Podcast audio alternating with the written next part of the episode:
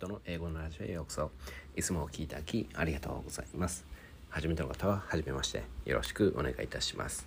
ということで今回のシリーズはゴールデンウィークに向けてちょっとね収録しています。結構ねかなりのフライングなんですけどもこのまあ4月中旬ぐらいからちょっとねゴールデンウィークのことをちょっと考え始めている人が結構いるんですよね。でそれでちゃんと計画するとかなり有意義なゴールデンウィークになるかなと思ってまして。で結構まだまだね僕ずっとねバンコクタイに住んでるんですけどもちょっとまあ完全にロックダウンではないんですけどもちょっとねまたコロナがひどくなっている感じで。でゴールデンウィーク日本もね多分そこまで外出する人っていうのはいないんじゃないかなと思ってまして。でそういった時にまあとにかく効果的に英語学習するコツっていう風にちょっとお伝えしたいなと思ってます。でもちろんねこれはもう本当に英語さっぱりの人もう英語全然無理ですっていう方でもできるかなと思ってまして。でやっぱそういった人たちが周りにね一人でもいたらもうぜひねシェアしていただきたいなと思ってます。で今回は久々におまけ付きなのでまあ僕だけかもしれないんですけどもちょっとねワクワクしています。はい。でとにかくトップ3ということでまあゴールデンウィークで効果的に英語学習するコツトップ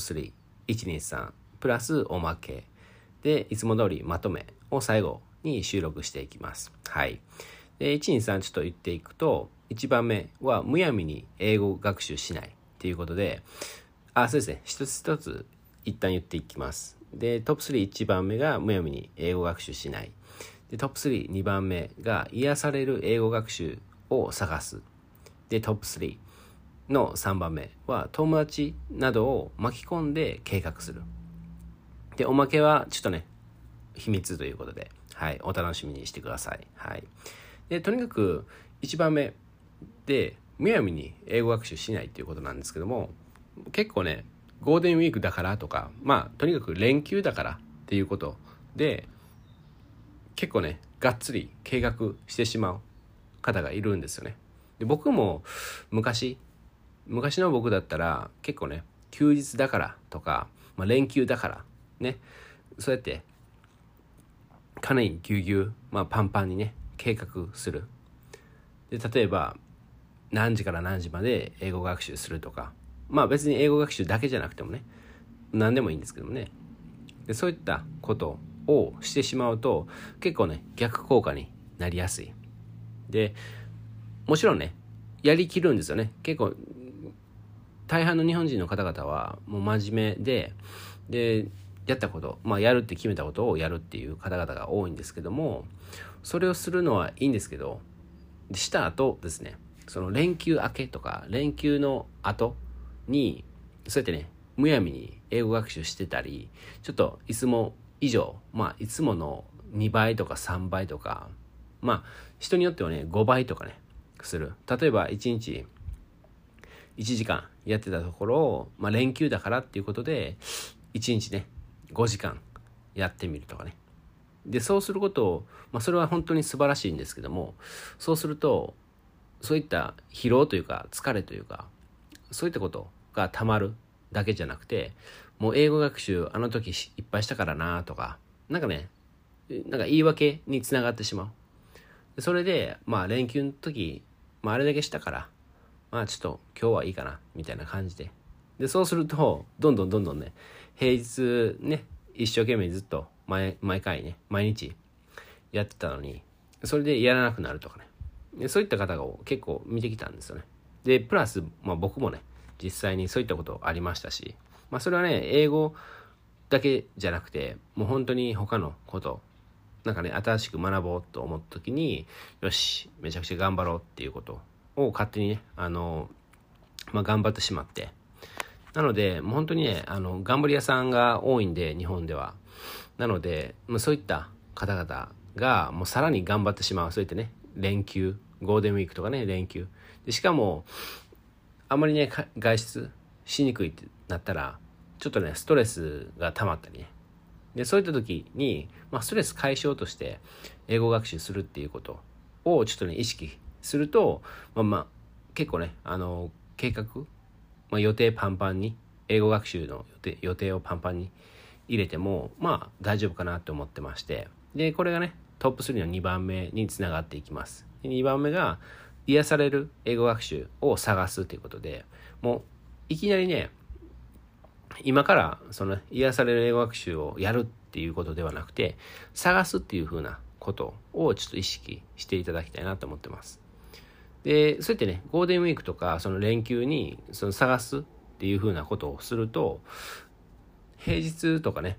例えば忙しい時もありますよね。学校とかまあ学生さんとか、まあ、社会人の方もちょっと残業が多かったり。でまあ学校まあ学生さんだったらそれでね課題がなんか今回の課題はちょっとややこしいとかね。それでいつもどいつも以上に時間がかかってしまう。でそれで英語学習の方がおおろそかになりがち。そんな時はそうやってね癒される英語学習をそうやって連休とかに探していると単純にその連休で癒されますしでプラスそうやってねあの平日とかそういう時に結構ね使える。であもう今日は本当にもう無理っていう時にそうやってね癒される英語学習方法をちょっとね使ってみるとかね。でそういったことを、まあ、ゴールデンウィークだけじゃなくて他のねお盆とか、まあ、クリスマスあクリスマスはまああんま安いないですかね。お正月とかですね。お正月とかでもうあ今日も本当にやる気ないとか。そういった時にちょっとやってみる。で癒されるっていうことなんで結構ポジティブで。しかも楽しい。まあそんなイメージがあるんですけども、まあ、本当に人それぞれで。これをやってると楽しいっていうか癒される、まあ、例えばね編み物をしてる方々とか結構ねやってる黙々とやってる方々結構癒されるっていう人が多くて。でそんな感じの英語学習。なので黙々とやる。ただ結構単純作業とかね。単純作業だけど黙々とやれてでしかも癒される。で、まあ、負担がねあんまりないっていう。そういった英語学習を、まあ、自分向け、まあ、ピンポイントで自分にあなたにとっては癒されるっていうそういった英語学習をちょっと探しましょうっていうふうなことを深掘りしていきます。で3番目3番目は友達などを巻き込んで契約するっていうことでもうどれだけね計画してもまあ昔の僕も今今もねちょっとそういった時あるかもしれないんですけどもそうやってね計画したけど実際に実行しないとかね実際にやらないとかそういった時っていうのはやっぱりあると思うんですよね。で例えばまあいろんな理由があったりしていきなり例えばいきなりその親戚の人がちょっと家来たみたいな感じでだからとかでそういったことは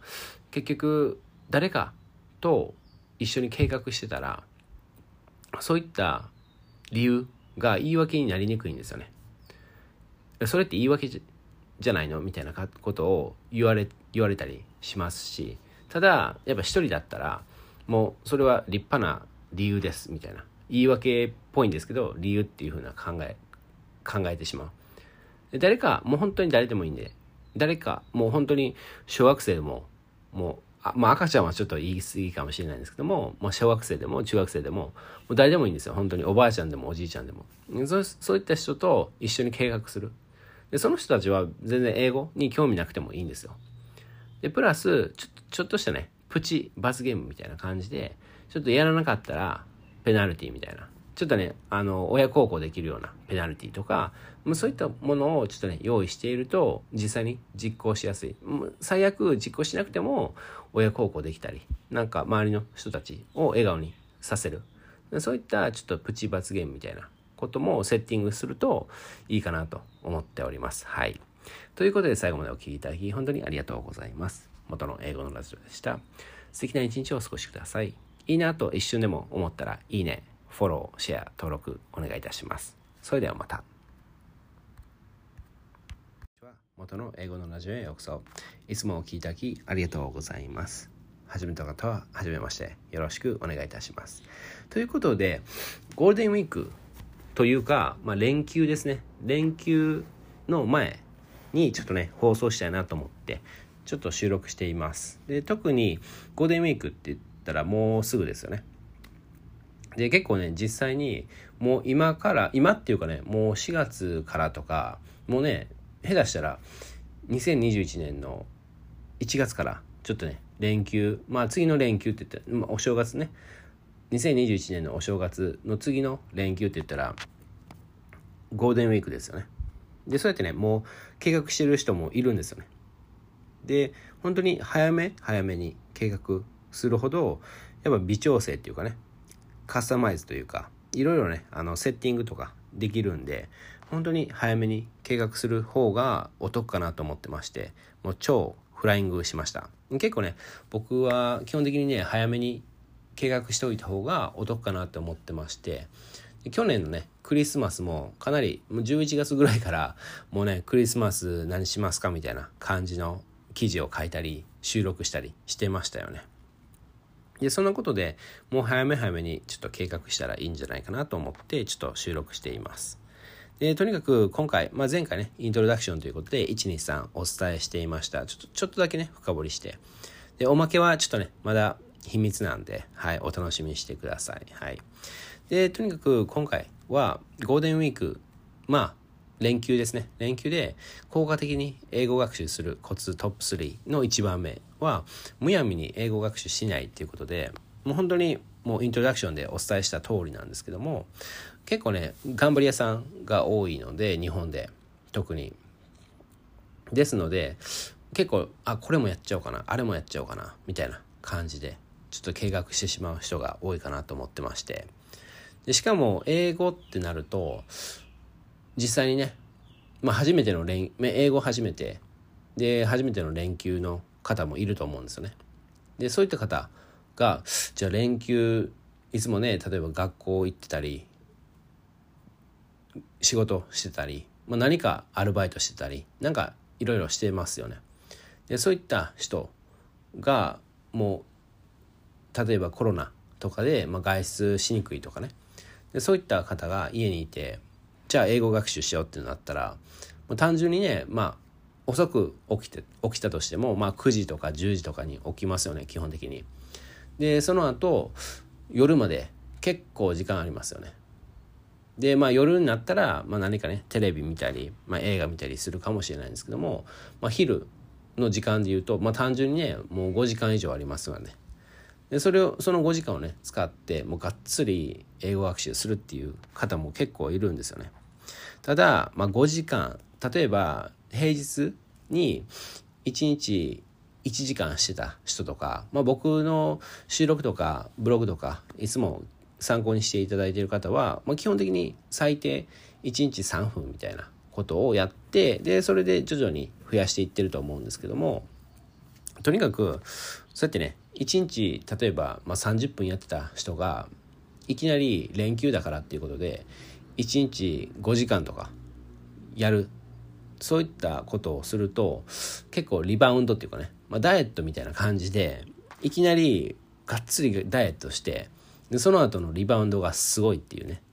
でそういったことが起きやすい。英語学習で言うと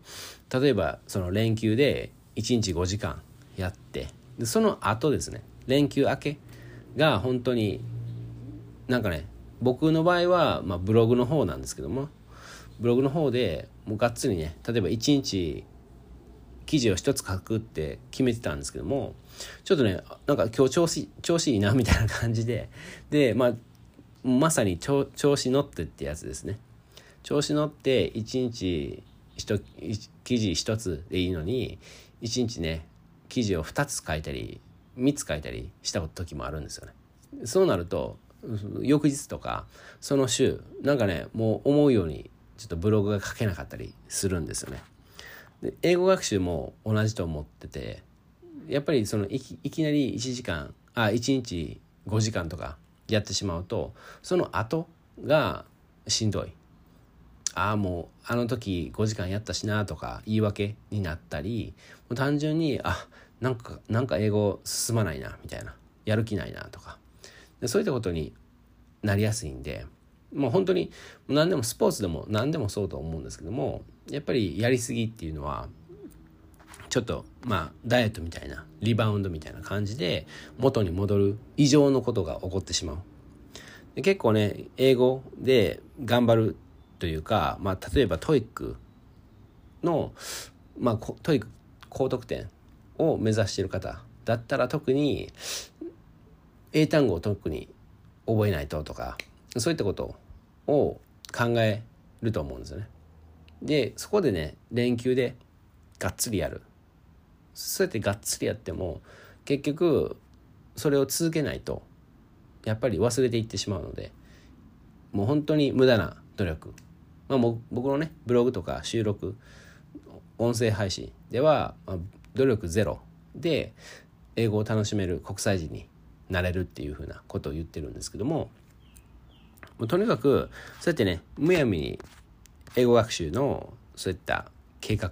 をしない。まあ長くねそうやって5時間とかしない。で量とかもねその英単語をいつもだったら1日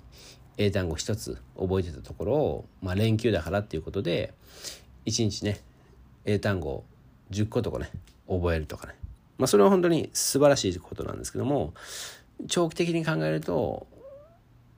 損かなとか、まあ、無駄かなとか思ったりもするんですよね。まあ、もちろんね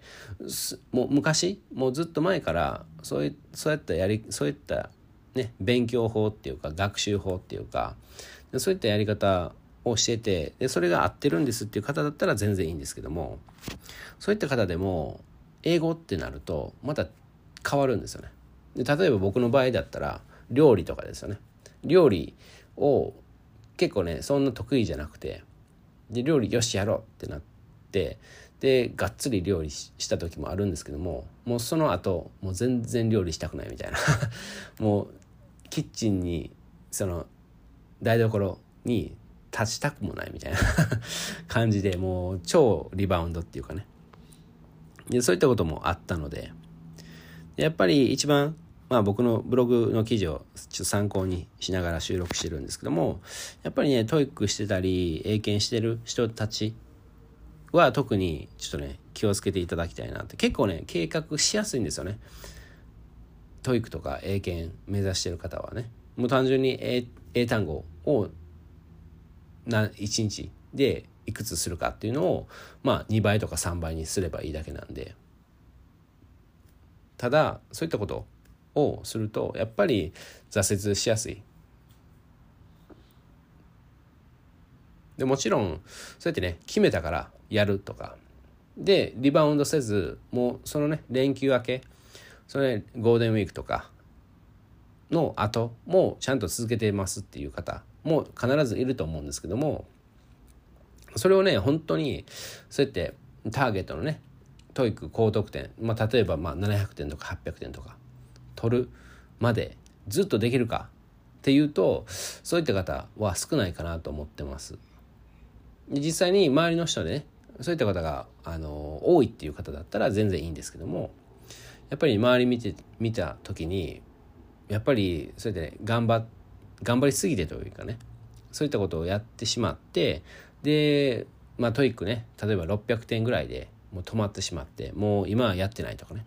そういった方が一人でも周りに、ね、いたらちょっと気をつけていただきたいなと思っております。とにかく楽しめないかなと思うんですよね。そうやってね1日いきなりいきなりねいきなり5時間とかね。もう平日に基本的にも2時間やってる方だったらまあ5時間やってもまあ悪くないかなと。できるかなと思うんですけども1日ね1時間やってる方がいきなりね5時間やるとかそういうのは避けた方がお得かなと思ったりします。はい。ということで最後までお聴きいただき本当にありがとうございます。元の英語のラジオでした。素敵な一日をお過ごしください。いいなと一瞬でも思ったら、いいね、フォロー、登録、シェアお願いいたします。ではまた。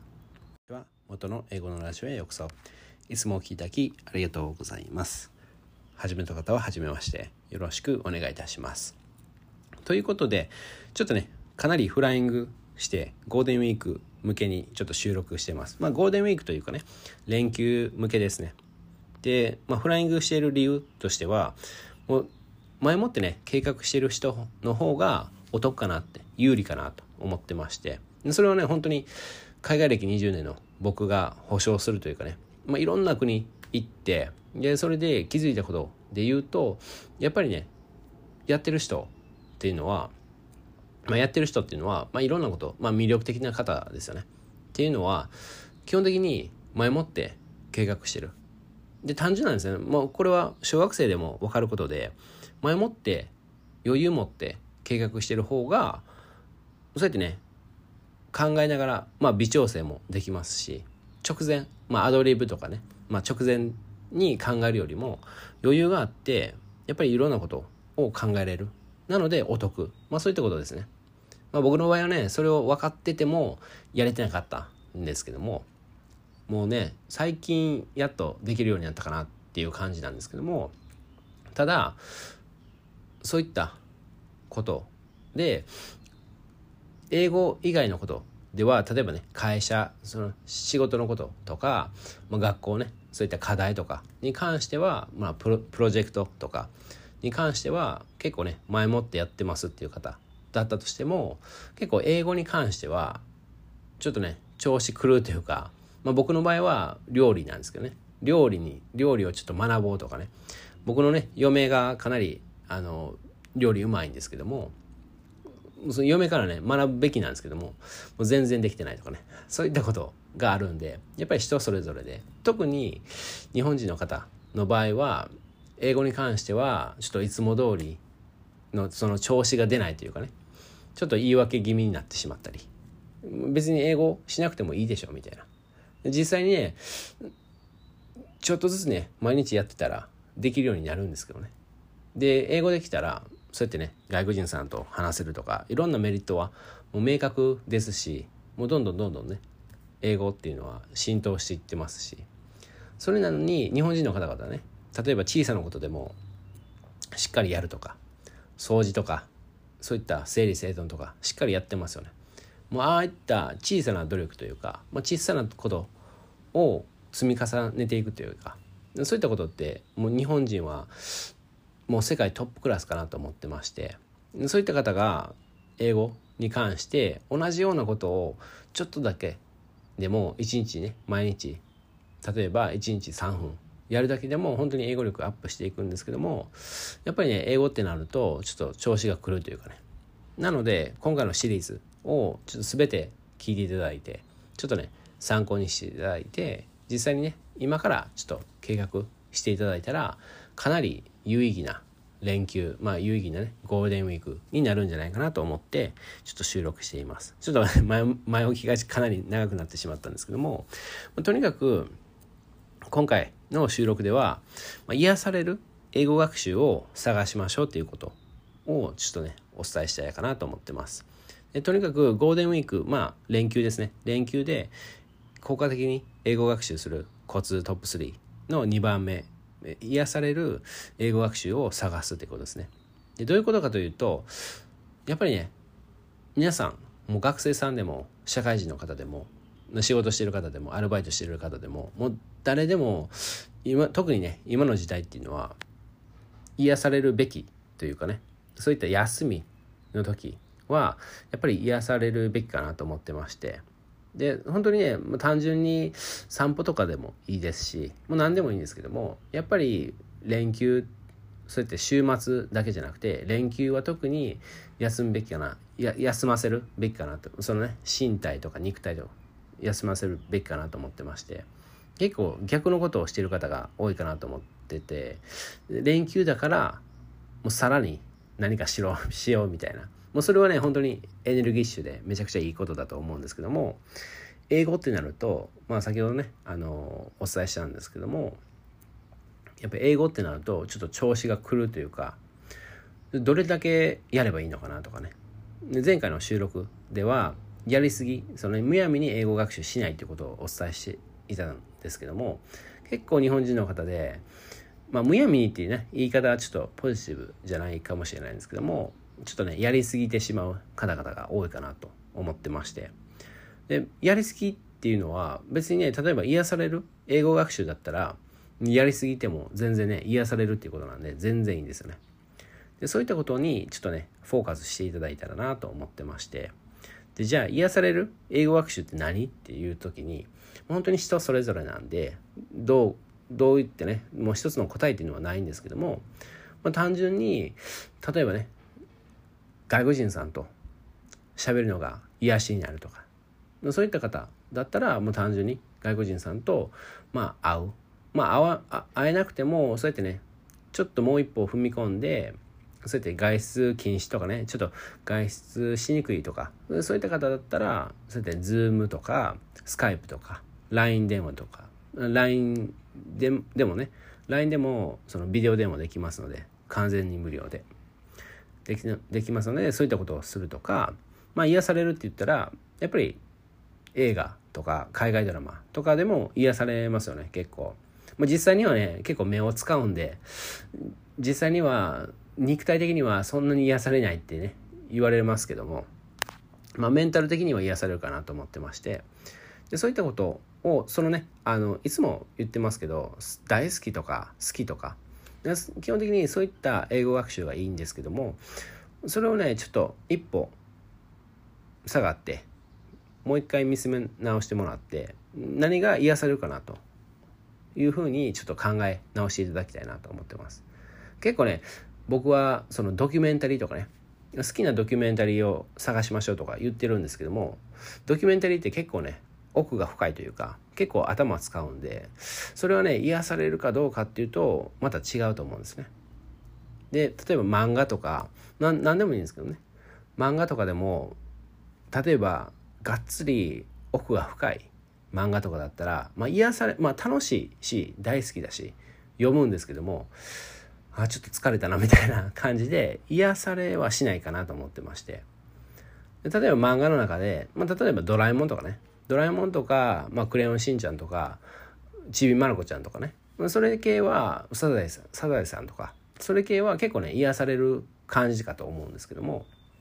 なので大好きと癒されるとまた違うんですよね。でその中でも癒されるっていうそういった英語学習をちょっと自分あなたも専用のそういった英語学習を探していただきたいなと思ってましてで例えばね本当に英単語を学ぶっていうのも癒されるふうにその認識する方もいるんですね。そうやって例えば癒される英単語を覚えるとかねそれでね結構ね癒されるんですよ実際に。例えばヒーリングとかねヒーリングとかねスペルパッと言える方まあ多いと思うんですけども全員じゃないと思うんですよね。でヒーリングってねあのスペル何かっていうことをちょっとね調べてみるとかねで、それでヒーリングとか、なんですかね、まあ、ポジティブとかね、スペルちゃんと分かりますかね、皆さん。とか、何ですかね、まあ、ヘブンとかでもいいですし、グリーンとかね、グリーンフィールドってね、意味何か実際に分かってるかなと思った時に、グリーンフィールド、なんとなくね、イメージはできると思うんですけども、実際にはちょっとよく分からない。で昨日ね、実際にそのグリーンフィールドって、ね、あの、言葉出てきて、ちょっとね、僕が念のために調べたんですけどもあそういうことかっていうふうな実際にねそのグリーンフィールドっていうのはそのね場所がそのね緑で埋まってるとかそういった意味ちょっと違うんですよねそういったことをちょっとね調べてみるとかなので癒される英単語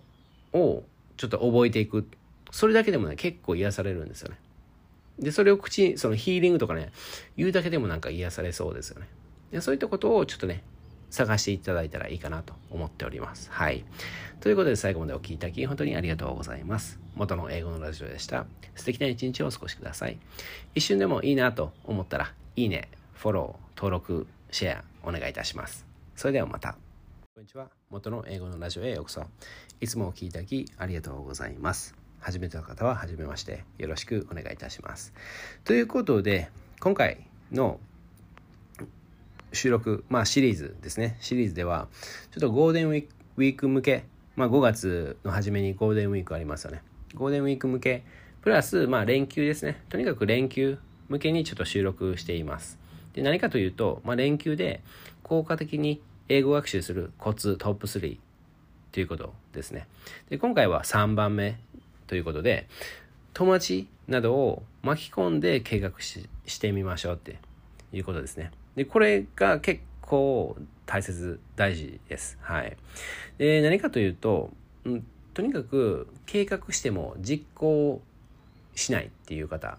も結構いるんですよね。で、特に英語ってなると、そこまで得意じゃない人が多いんで、で、しかも苦手意識がね、無駄にあるというか、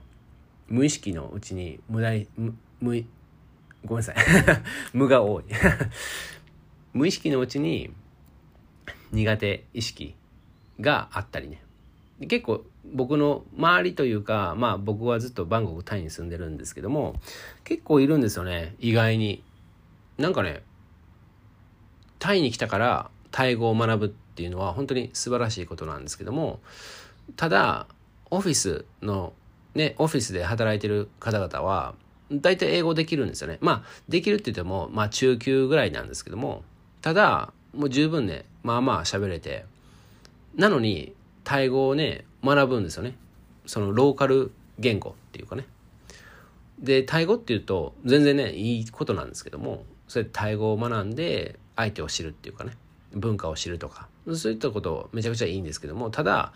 5年ぐらいなんですね。駐在員の方って基本的に5年ぐらいで日本に帰るんで、日本に帰ったり、まあ違う国に行ったりするんですよ。でそういった時って、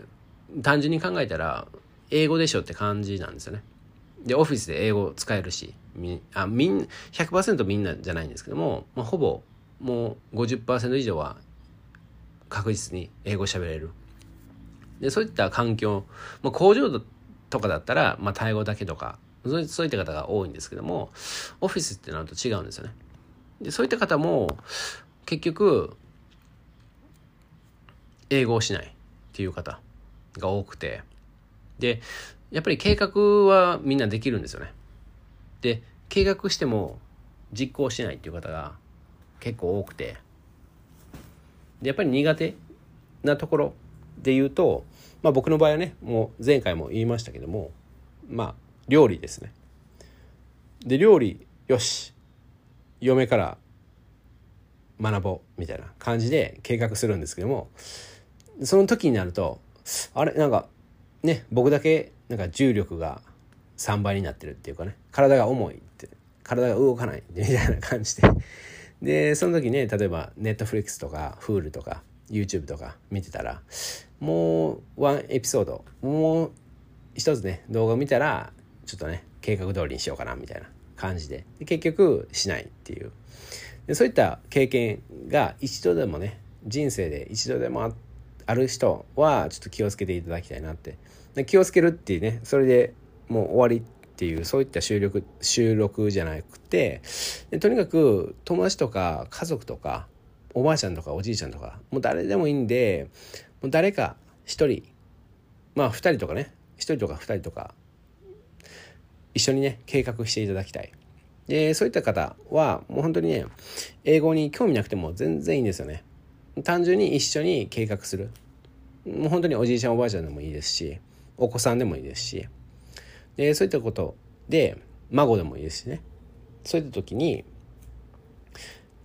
これをやるあれをやるみたいな感じで。別に一緒にやるとかじゃなくてね。で一緒にやるっていうことであれば例えばゲームとかね。英語のしりとりとか。で英語のしりとりなんですけども相手は英語に全く興味ないし海外に興味ない人とそうやってゲームする場合はそのね例えば英語のしりとりやる場合は、まあ、相手は別に日本語でもいいんですよね。であなたが日本語と英語で言う。で基本的に英語でしりとりをする。なので例えばゴリラっていうことだったらまあ相手の英語に全く興味ない人はもうラで始まったやつをやる。であなたの場合は英語でやるとかね。ちょっとややこしいんですけども。そういったことをちょっとね工夫してみるとかね。えとにかくそうやってね友達とか家族とか、まあ、家族の場合はねそうやって、まあ、親孝行とか、まあ、家がきれいになるようなことをしたりまあできるだけね行動に行動できるやつですよね。例えば、まあ、一人暮らしの方でもやっぱりそれそうやって整理整頓をするとかね。あそれ英語学習ね。実際に計画した通りにしなかったらなんですかね。まあ掃除するとか、まあ、それが一番簡単かなと思ってますけどね。で例えば洗濯するって決めてたけど洗濯しなかったり掃除するって決めてた決めてたけど掃除しなかったり。例えば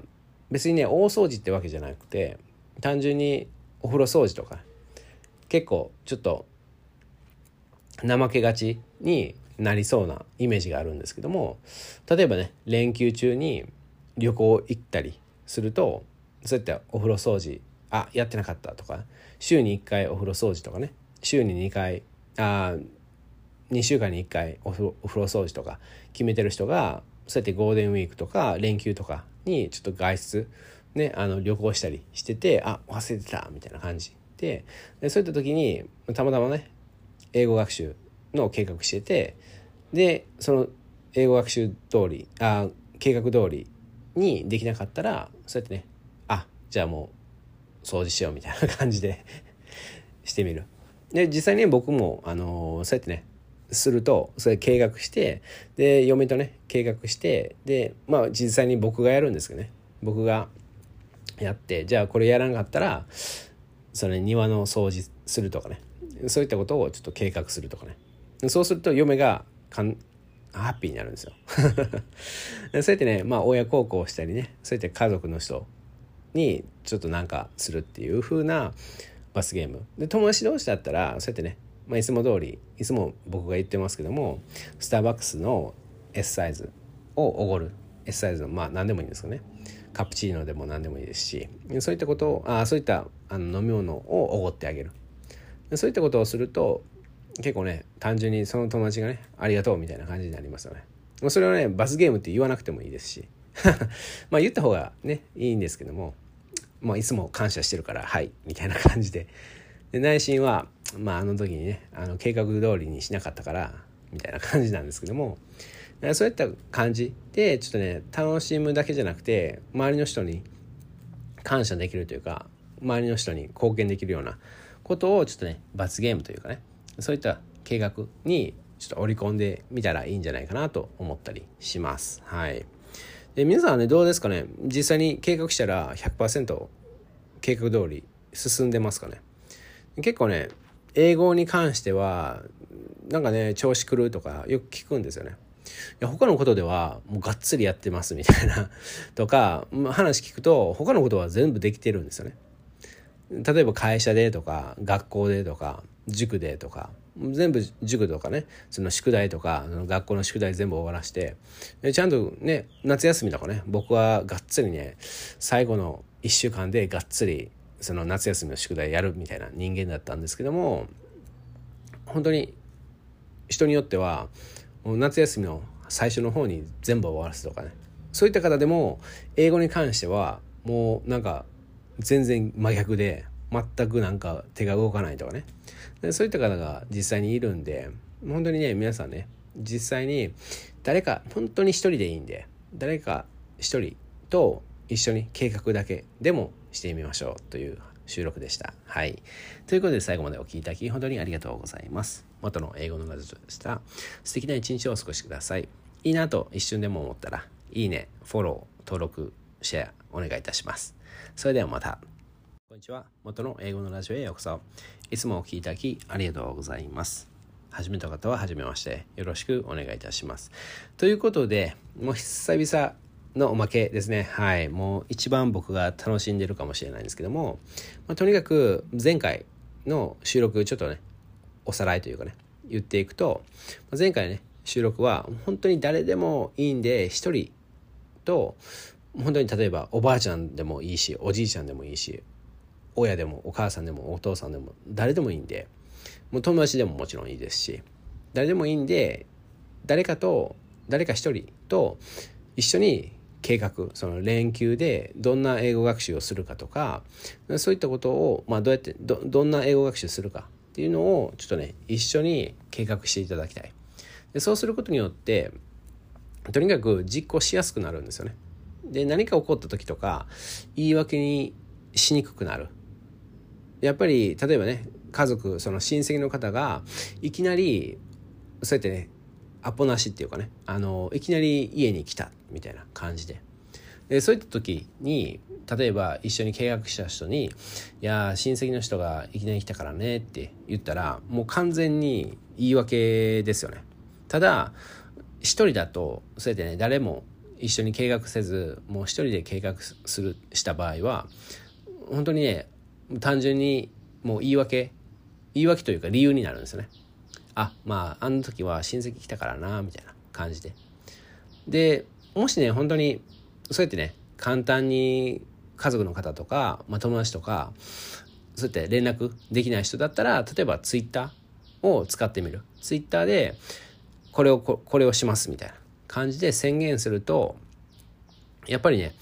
そうやって責任感とかありますしもう言ったからにはやるしかない。ただ本当にね何か理由があったらもう本当に例えば急に何かまあ緊急事態が発生してできなかったとかそういったことだったら全然ね言い訳ではなくて理由ですよね。そういったことだったら全然いいんですけどもとにかくそうやって誰かとそうやってツイッターでもいいですし誰かとそうやって計画することによってほぼ確実に実行できるかなと思ってます。好きな人とねあちょっとこれ言うの忘れたんですけども好きな人と計画するのが本当にベストですね。好きな人と計画してそうするとそれ以上にするんですよね。例えばあ、まあ、1日1時間するみたいな英語学習をするっていうところを実際には1時間あ1日2時間もしちゃったなみたいな感じで言うとなんかあすごいみたいな。まあ それは人それぞれですけどもなんかねそうやって自分のその頑張りとかそうやってね努力とかまあ基本的に僕のね学習方法は努力ゼロ頑張りゼロみたいな感じなんですけどもそうやってねどんどんやっていってる姿を見せるとやっぱ好きな方もなんかあなたの魅力に気づいてくれるみたいな。まあそういったことにつながるかなとか思ったりするんですよね。はい。で、今回はおまけですね。久々のおまけ。で、プラン B を考えておくっていうことですね。で、まあプラン B ってよく、まあ、海外では言うんですけども、とにかく、この計画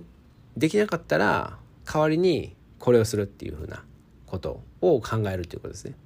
で先ほどね例えばまあ緊急事態が発生してって言いましたけどもでそういった時に何をするかとかね。まあそんな緊急事態っていうのはあんまり起こらないと思うんで。でもう本当にね例えばネットフリックスから学ぶとか。でそういった時にちょっとなんか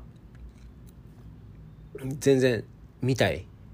例えば見たいあこれを見て英語学習するっていう風なそういった洋画とか海外ドラマを決めてたのにいきなりそのね Hulu とか Netflix とか YouTube がなんかその動画を消した消したというかね。まあ Netflix で時々ありますけどね。そうやってもう期間を決めてそうやって見れるようにしてて。でその期間が終わったからもう見れませんよみたいな。そうそういったことになったら例えばあじゃあこれが無理だったらもしかもしこれが無理だったらこっちにするとかね。本当に単純にそれだけなんですよね。でそれだけなんですけども本当にそうやってねプラン B みたいなことをちょっとでもね考えてるだけで結構心の余裕っていうかあこれ無理だったからこれにしようって。でそれをしなかったら本当にね悩むだけじゃなくて実際に英語学習がストップしてしまう場合もあるんですよね。あこれうわ見れない。これこの洋画海外ドラマ見ようと思ったのに全然見れない。っていうことになったらうわもう最悪やみたいな感じでもう今日英語学習やめようかなみたいな感じで。もうとにかくやめる理由を探すというかね。言い訳まあ理由なんですけどもまあほぼ言い訳ですよね。でそういったことになりやすいんでもうぜひねそうやってもう本当にプラン B っていうことでもう簡単なことでいいんですよ、ね。まあ映画その洋画海外ドラマだったらもうこれ無理だったらこれとかね。で、普通にプラン B ってね、そういう緊急事態っていうかね、そういったことが発生しなくても、ちょっとプラスアルファ、もし時間があったらこれをしようっていう風なことを計画するのもめちゃくちゃいいかなと思ってまして、やっぱ心の余裕っていうか、あ、もうちょっとできるかなって。ただ、やっぱりね、今回のその連休で効果的に英語学習するコツトップ3の1番目そのむやみに英語学習やらないっていうかねやりすぎないというところ、まあ、それはね本当に気をつけていただきたいんですね。なのでそうやってむやみに英語学習しない、まあ、例えば1日ね1時間している方がやっぱり5時間、連休だからって言っていきなりね5時間するっていうのはちょっと厳しいかなと思ってまして。まあ多くてもね2倍ぐらいがちょうどいいかなと思ってまして。例えば一時一時平日に1日1時間やってる方だったら、まあ、2時間休日、まあ、連休で1日2時間ぐらいがいいかなと思ってます。もうそれ以上だと、ちゃんとね、工夫してるのかなっていう感じで、ちょっとクエスチョンマークなんですよね。どういうことかというと、実際にね、ちゃんと工夫して楽しんでるかとかね。で、計画は、例えば、1日2時間、その連休でね、2時間だったけどもう気が付いたら4時間とかなってったとかだったら全然いいんですよね。ただあもうちょっとやらないと4時間にならないとかあ今それ時計チェックしたら今チェックしたら3時間しかやれてない。あと2時間何しようかなみたいな。でそれで結構ね前向きにあまだ1時間あるやんみたいな感じでもうちょっとやってみようかなっていう風な感じだったらまあギリギリセーフかなと思うんですけどもやっぱりもう時間を忘れてそうやってねやってしまうような英語学習だったらいいんですけどもやっぱりね時間をチラチラ見てあまだ時間経ってないとかそういったそういった英語学習だったらもう本当にその場でもうストップしてで次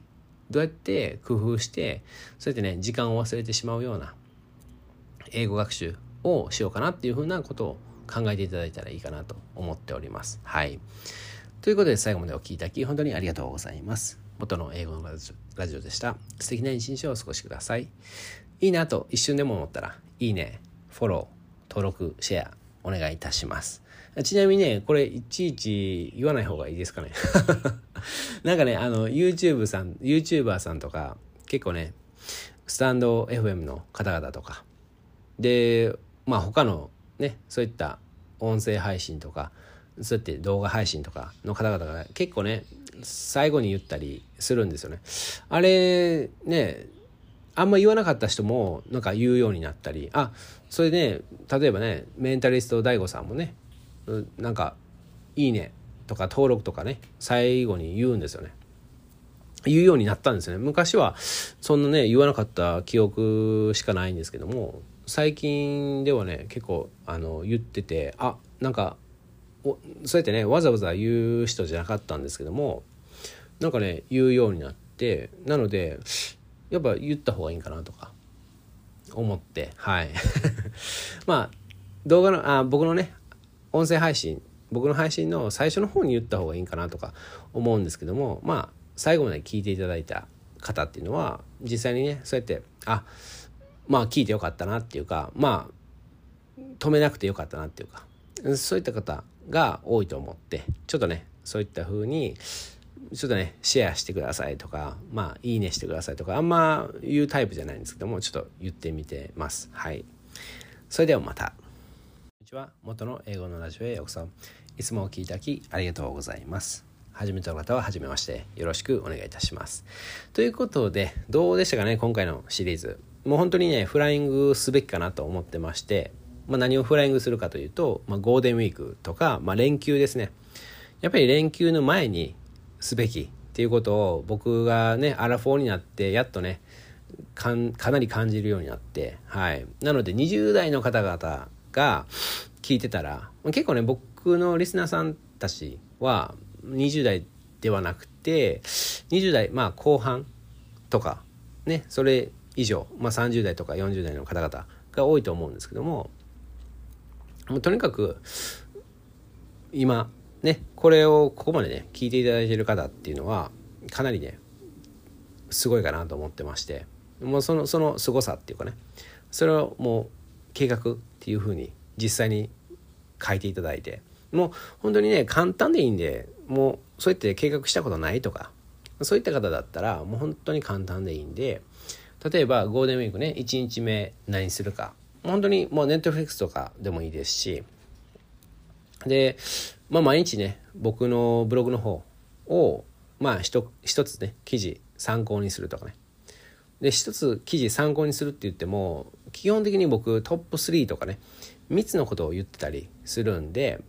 例えば一つの記事を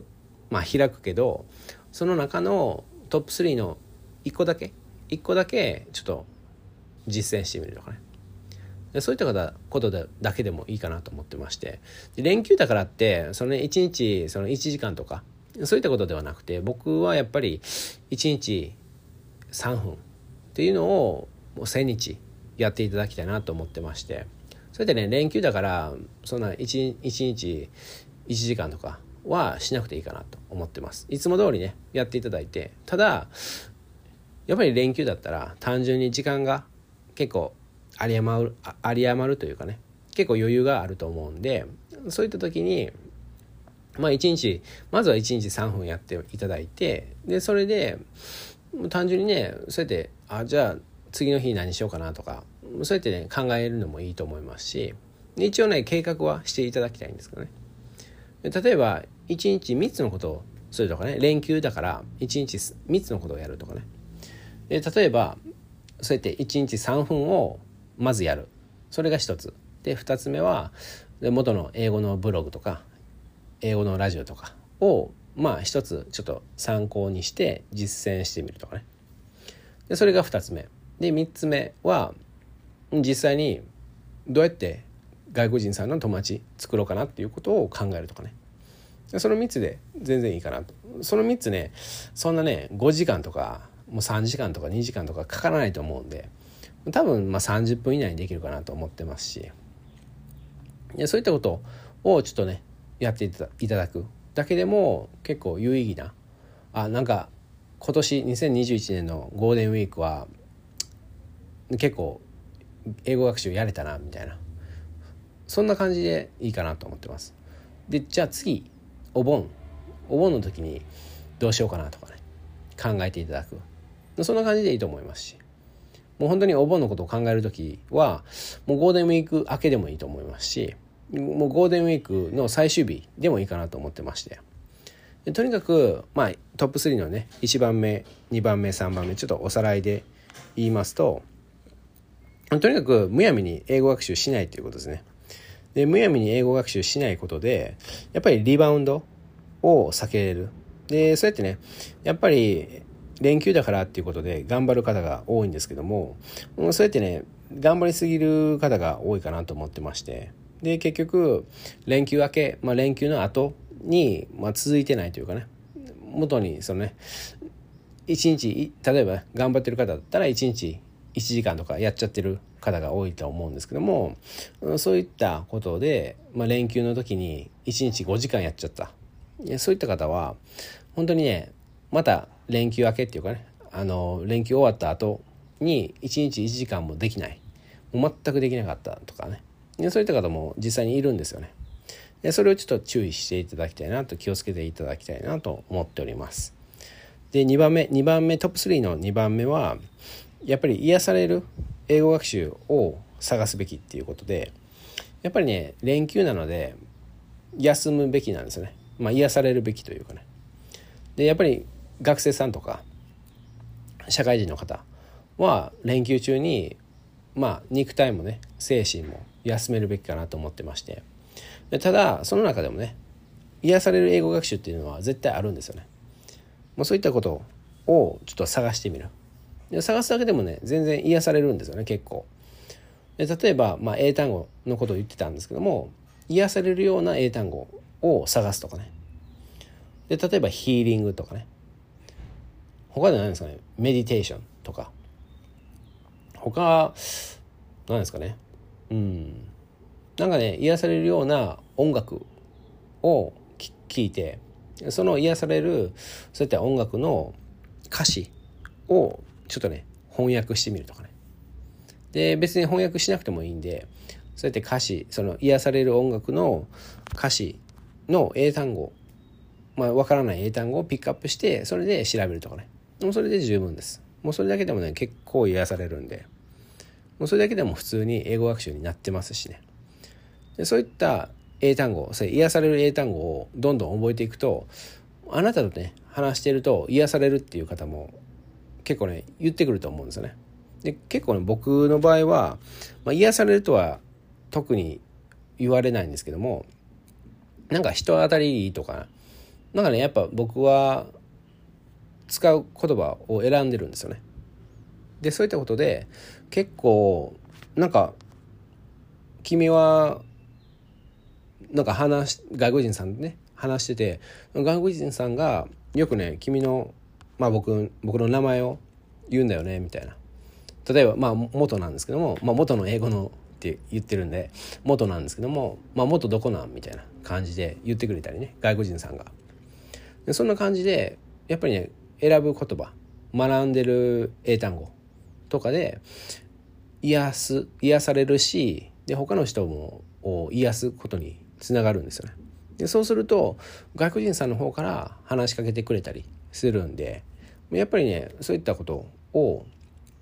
ちょっと意識するとお得かなと思ってます。で単純に自分にあなたに対してもやっぱりねそうやって癒されていくんでぜひねちょっとトライしていただきたいなと思ってます。もちろんね英単語だけじゃなくてもっと他にいろんなあのやり方があるんで。例えばねヨガヨガでもいいんですよね。ヨガを学ぼうって。英語でヨガを学ぼうって。そういったことでもいいですし。そうするとちょっとね言葉が結構ややこしいっていう場合があると思うんですけども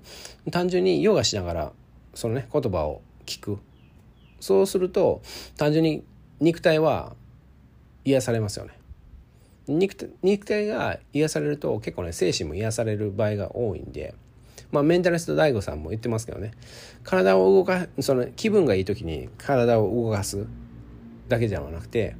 体を動かすと体を動かすと結構気分が良くなるっていうことありませんかね。結構さあなんか今日もなんか何もする気ないっていう時でもまあ無理やりでもねちょっとね3分でも散歩に行ったら結構すっきりしたりしませんかね。そんな感じなんですよね。で3つ目。3つ目はもう友達と友達とかと巻友達などを巻き込んで計画する。本当本当に家族でもおばあちゃんでもおじいちゃんでも誰でもいいんで。でそういった方々と、まあ、一人でもねいいんで計画するとやっぱり実行しやすい。でそういった方が周りにあの簡単にそういったコンタクトできない。ていう方だったらツイッターを使ってツイッターで宣言する。ゴールデンウィーク中1日目これします。2, 2日目これします。みたいな感じでやると実行しやすいかなと思っております。はい、でおまけ。おまけではやっぱりねおまけが結構ねいいんですよね。でおまけで何を言ったかというとプラン B を考えておくっていうことでもうやっぱりねそうやってねこれ無理だったらこれっていうふうなことをするとあ決めておくと心にね余裕があって実際に実践しやすくなるかなと思っております。はい。ということで最後までお聴きいただき本当にありがとうございます。元の英語のラジオでした。素敵な一日をお過ごしください。ではまた。